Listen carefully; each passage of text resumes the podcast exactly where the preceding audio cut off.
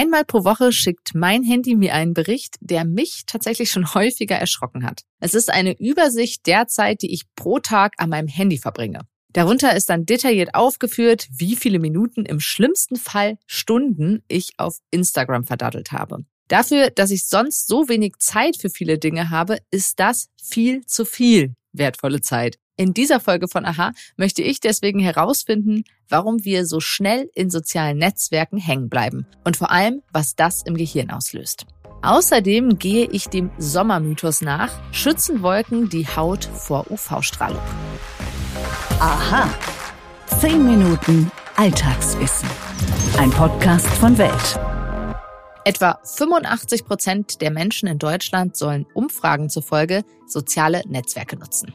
Oder man könnte auch sagen, ihre Zeit bei TikTok, Instagram, Twitter, Facebook und so weiter verbringen. Eine Studie von Anfang 2023 hat gezeigt, bei TikTok bleiben die Nutzer am längsten dran. Durchschnittlich 23,4 Stunden pro Monat. Also fast einen ganzen Tag. Besonders bei Teenagern ist TikTok ja beliebt. Meine Kollegin Celine Lauer aus dem Wissenschaftsressorts von Welt hat sich deshalb mit der Frage beschäftigt, wie sich so ein intensiver Social-Media-Konsum auf das Gehirn auswirkt. Und sie hat bei Wissenschaftlern nachgefragt, ob Digital Detox dabei hilft, weniger auf das Handy zu starren. Hallo Celine. Hi Sonja. Ich kenne das ja leider von mir selbst, dass ich tatsächlich sehr schnell Raum und Zeit vergesse, wenn ich bei Instagram anfange, durch irgendwelche Videos und äh, Stories zu scrollen. Da gibt's ja immer neue Inhalte, ständig Abwechslung, der Algorithmus kennt mich. Ich frage mich, was passiert in meinem Gehirn, wenn ich in soziale Netzwerke abtauche, beziehungsweise was passiert im Gehirn insgesamt? Meins ist vielleicht nochmal ein Spezialfall. Also grundsätzlich unterscheidet sich das natürlich ein bisschen, äh, was genau du dir anguckst. Also man kann nicht äh, sagen, dass wenn du Katzenvideos guckst, dass das dasselbe ist, wie wenn du dich mit ernsthaften Nachrichten beschäftigst. Da passieren natürlich sehr unterschiedliche Dinge in deinem Kopf, je nachdem, was du verarbeitest. Aber grundsätzlich gibt es ja so ein paar Sachen, die alle in den sozialen Netzwerken machen oder sehr, sehr viele nämlich Alltagserlebnisse von sich posten und liken oder Herzchen verteilen, also auf andere Postings reagieren. Und da ist es tatsächlich so, dass das das Belohnungssystem anspricht. Und zwar faszinierenderweise nicht nur, wenn du Likes erhältst, sondern auch, wenn du selber welche vergibst. Und das ist natürlich für das Gehirn sehr angenehm und führt dazu, dass du das immer wieder machen möchtest. Und deswegen checkst du so oft deine Feeds. Oh ja, das kann ich nachvollziehen. Du hast dich für eine Recherche damit beschäftigt, wie sich unser Gehirn durch die Nutzung von Social Media sogar verändern kann. Was hast du da herausgefunden? Genau, unser Gehirn ist ja ein sehr lernfähiges Organ und ähm, genau wie wenn du anfängst, ein Instrument zu üben oder Sport zu machen, beeinflussen natürlich auch solche täglichen Handlungen mit deinem ähm, Handy, wie sich dein Gehirn irgendwie darauf einstellt. Das heißt, man kann nachweisen, dass das Wischen und das Tippen zum Beispiel, ähm, die Bewegungsabläufe, dass das dein Gehirn programmiert und den sensomotorischen Kortex, wie das dann heißt, umbaut.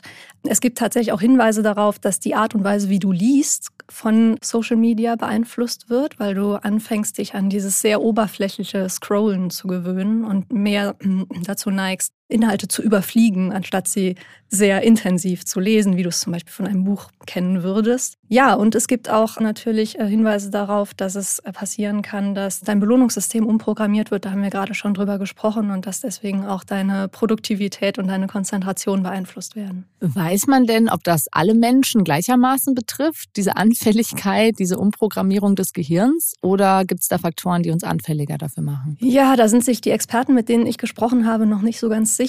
Ähm, es scheint so zu sein, dass es gewisse Persönlichkeitsmerkmale gibt, die Menschen anfälliger für negative Folgen von Digitalisierung machen. Umgekehrt ist es so, dass wenn du besonders selbstdiszipliniert bist oder besonders gewissenhaft, dass du dann weniger anfällig dafür bist. Und Ängstlichkeit, die Neigung zu Depressionen oder zu Schuldgefühlen können das eher begünstigen, dass du so ein bisschen ja die Willensstärke verlierst und dich mehr in Social Media verlierst.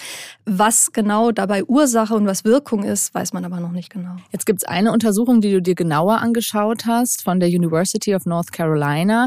Die ist Anfang des Jahres erschienen und da haben Forscher versucht herauszufinden, herauszufinden, ob sich das Gehirn von Jugendlichen die regelmäßig bei Instagram, Facebook und Snapchat waren, glaube ich, die Plattformen unterwegs sind, anders entwickelt als von Gleichaltrigen, die das damit eben nicht ihre Zeit verbringen. Wie sind die Forscher da vorgegangen, um das herauszufinden? Genau, das Problem überhaupt dabei, wenn du erforschen willst, was äh, Digitalisierung, Social Media mit deinem Gehirn macht, ist, über Fragebögen kannst du das nur bedingt erheben. Das heißt, was du eigentlich machen musst, ist, in das Gehirn zu schauen. Und genau das haben die Forscher gemacht. Die sind hingegangen, haben sich 169 Sechst- und Siebtklässler äh, ausgesucht. Ungefähr die Hälfte davon hat sehr stark ähm, Social Media benutzt und die andere Hälfte nicht so stark. Und sie haben die in den MRT geschoben, regelmäßig, also in diese Röhre, wie sie, wie sie vom Krankenhaus kennen und haben sich einfach angeguckt, was genau in diesen Gehirnen während dieser drei Jahre passiert. Und das ist das Besondere an der Studie. Die haben sich also sehr viel Zeit genommen und konnten deswegen auch besonders gut da Veränderungen zwischen den beiden Vergleichsgruppen feststellen. Ja, du hast die Veränderungen schon angesprochen.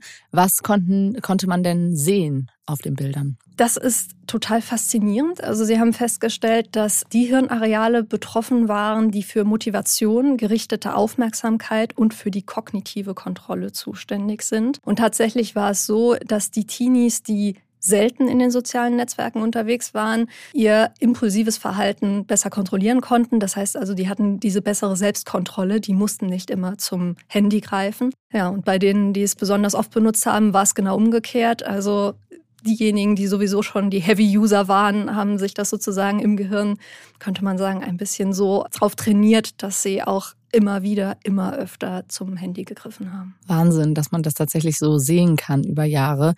Wie nachhaltig sind denn solche Veränderungen im Gehirn? Genau, also das Problem bei Jugendlichen ist, das Gehirn ist da besonders formbar. Also in der Pubertät werden besonders viele neue neuronale Verknüpfungen gebildet. Das heißt, da ist der Einfluss solcher Handlungen relativ groß. Die gute Nachricht ist aber, so ein Gehirn, ich habe es am Anfang schon gesagt, ist sehr lernfähig und bleibt das auch ein Leben lang. Und unter Neurowissenschaftlern kursiert so der Spruch, use it or lose it, also benutze es oder verliere es.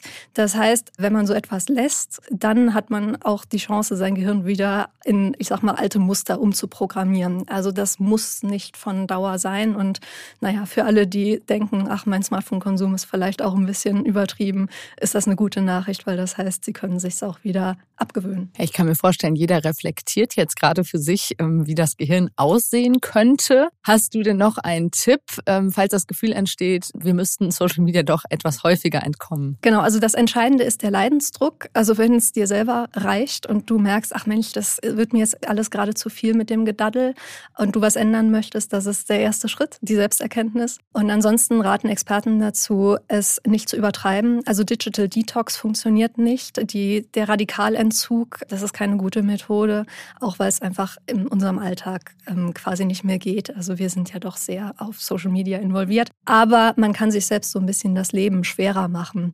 Das fängt damit an, dass man vielleicht die Apps deinstalliert und nur noch sehr aufwendig über den Browser sich in seine Konten einloggt. Das ist ja schon mal so eine Hemmschwelle. Man kann auch das Handy auf Schwarz-Weiß stellen. Das äh, verringert einfach die Reize. Es ist nicht mehr so attraktiv, ähm, als wenn da die ganzen bunten Bildchen sind. Ähm, die Benachrichtigungen aus, damit es nicht ständig blinkt und klingelt. Und ein Hack, der bei mir tatsächlich sehr gut funktioniert hat, der Griff zu einem alternativen Wecker. Also nicht das Smartphone als Wecker zu benutzen. Tatsächlich raten Experten immer zu dem analogen Wecker. Ich finde das Klingeln aber ganz gruselig. Deswegen habe ich ein altes Handy, das ich nicht mehr benutze, umfunktioniert. Und das funktioniert für mich tatsächlich ganz gut. Danke für die Tipps. Ich habe tatsächlich auch kürzlich einen Wecker angeschafft, weil ich nicht immer aufs Handy gucken wollte, wenn ich nachts mal wach werde und äh, von dem Licht geblendet werden will. Celine Lauer, vielen Dank für deine Einordnung. Sehr gern. Wenn ihr noch mehr von Celine lesen möchtet, findet ihr die Recherche zu Social Media und den Folgen für das Gehirn in den Show Notes. Um zu verstehen, was heute passiert, müssen wir wissen, was bisher geschah. Genau dafür gibt es unseren neuen Geschichtspodcast. Von politischen Intrigen im antiken Rom über die fanatischen Sektenführer in der frühen Neuzeit bis hin zu den großen Eroberern des mongolischen Reichs und ihren Management-Skills. Ich bin Joachim Telgenbischer. Ich bin Nils Minkmar. Und wir finden heraus, was bisher geschah, um zu verstehen, was heute passiert. Höre, was bisher geschah, überall, wo es Podcasts gibt. Stimmt das wirklich? Mythos oder Wahrheit? Heiß, aber wolkig. Solche Sommertage können wirklich anstrengend sein. Heute geht es um die Frage, ob dieses Wetter vielleicht einen kleinen Vorteil mit sich bringt.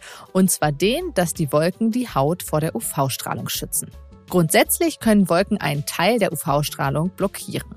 Leider heißt das aber nicht, dass wir auf Sonnencreme verzichten können. Denn es hängt sehr davon ab, wie dicht die Wolkendecke ist, ob die UV-Strahlung tatsächlich abgehalten wird und ein Teil davon zurückreflektiert.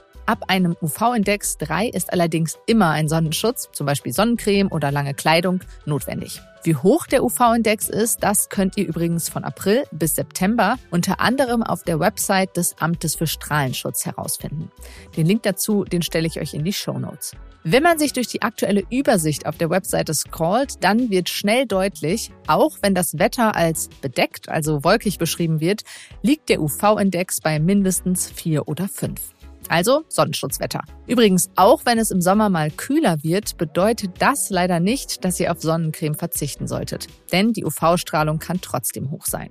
Und jetzt gibt es noch eine Antwort auf die Frage von unserer Hörerin Frauke. Die wollte wissen, warum das Licht trotz Bewölkung manchmal so blendet. Es kann passieren, dass bei Bewölkung die Intensität der Strahlung verstärkt wird. Das haben Wissenschaftler in den Jahren 2004 und 2005 auf der Insel Sylt beobachtet. Das liegt daran, dass die Wolkendecke die Strahlung, die vom Boden reflektiert wird, wieder zurück auf den Boden wirft. Der Sonnenschutz durch Wolken variiert also leider sehr stark und hält sich in Grenzen.